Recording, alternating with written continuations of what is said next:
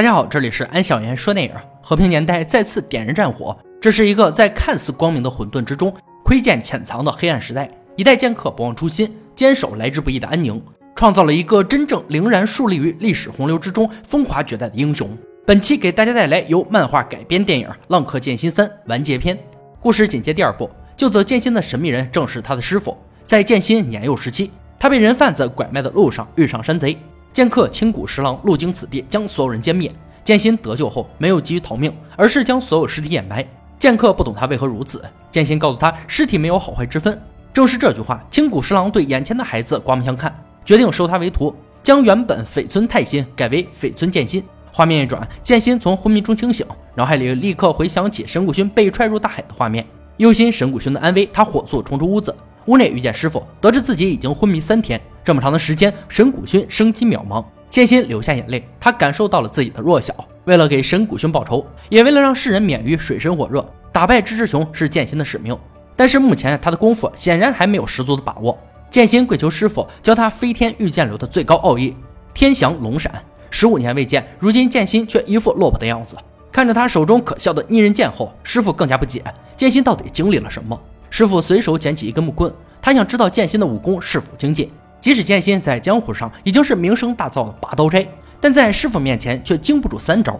剑心已经忘记了师傅的教诲，飞天御剑流是自由剑术，只可用于解救人们出苦海，不能效忠权力。而剑心此时执念太重，师徒两人从天明打到天黑，剑心多次倒下再爬起，场面似乎回到了剑心刚拜师的时候。不管被打到多少次，他都不肯放弃。师傅告诉他，剑是凶器，剑术是杀人术，不想杀人还想拯救世人，简直是痴人说梦。另一边，志志雄的炮舰船在沿海的小镇上首次开炮，一瞬间，小镇狼烟四起，炮火连天。志志雄开始用武力掠夺国家。新上任的内务大臣伊藤博文亲自找到志志雄谈判，志志雄准备了鸿门宴招待。席间，随行官员一言不合被当场杀死。伊藤博文对外宣称，这名官员死亡原因是疾病发作。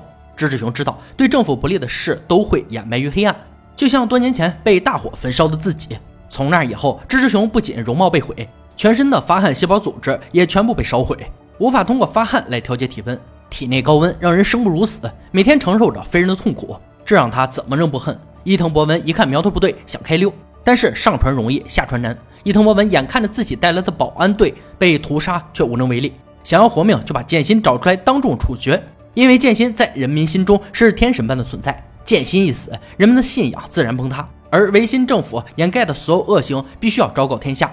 人们更加不会相信明治日本是个好国家，志志雄的取而代之就会顺理成章。隔天，通缉剑心的大字报就张贴了大街小巷，一心守卫和平的人成了蓄谋制造混乱叛国的罪人，剑心显然成了维新政府的弃子。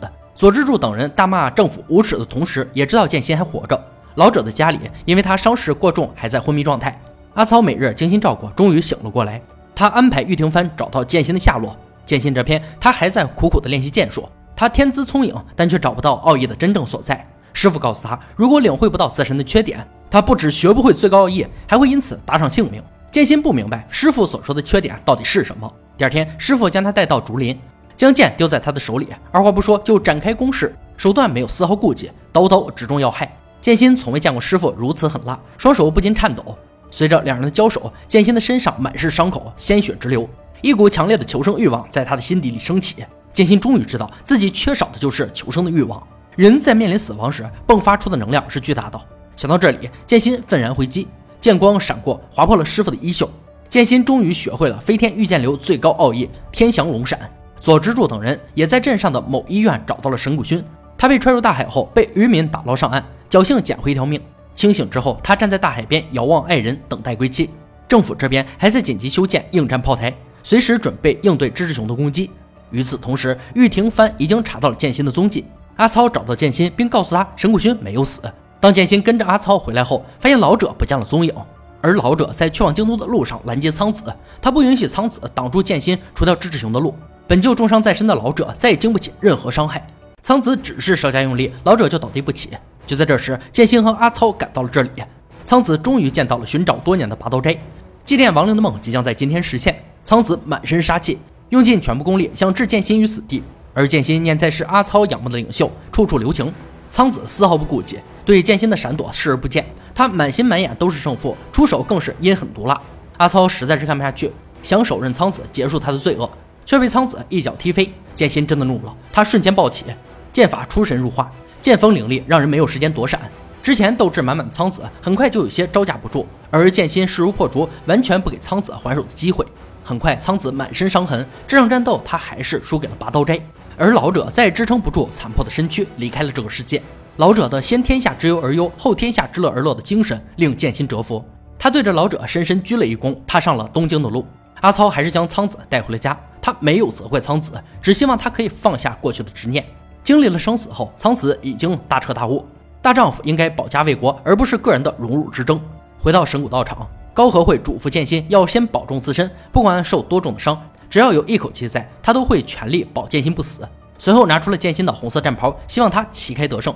就在离开之际，大批警察将他们包围，而这些小喽啰哪里是拔刀斋的对手？剑还未出鞘，就吓得来人瘫软在地，而剑心却将剑缓慢地放在地上，束手就擒。原来这一切都只是拖延战争的计策。如果人们知道杀人无数的拔刀斋是政府的刽子手，毫无疑问，政府的信誉会一落千丈。蜘蛛雄想借此机会收买人心，再以强大的武力攻击东京。如果全面开战，东京就会遭到极大的破坏，几十年打造的太平盛世必将付之东流。剑心放下豪言，只要接近蜘蛛雄，就一定可以将他拿下。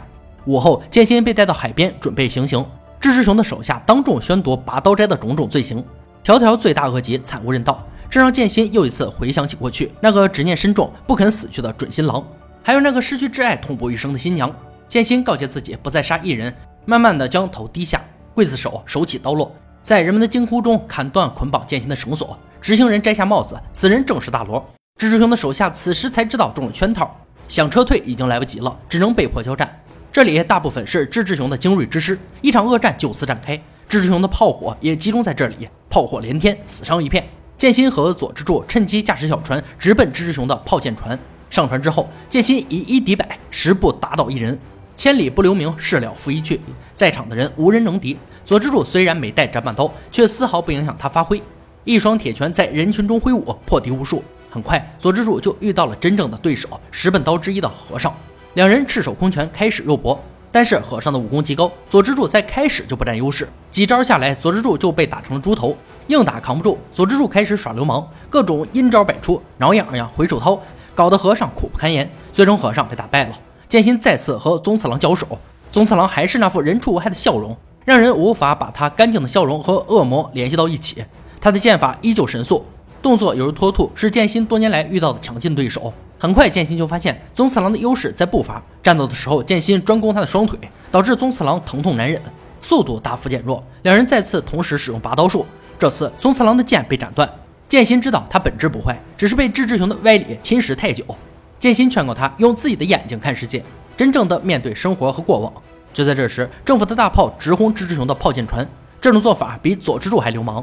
为了彻底铲除后患，他们想把剑心也一同沉入海底。真是老母猪戴胸罩，一套一套又一套，太他妈无耻了！剑心听到炮声后，也明白政府的用意。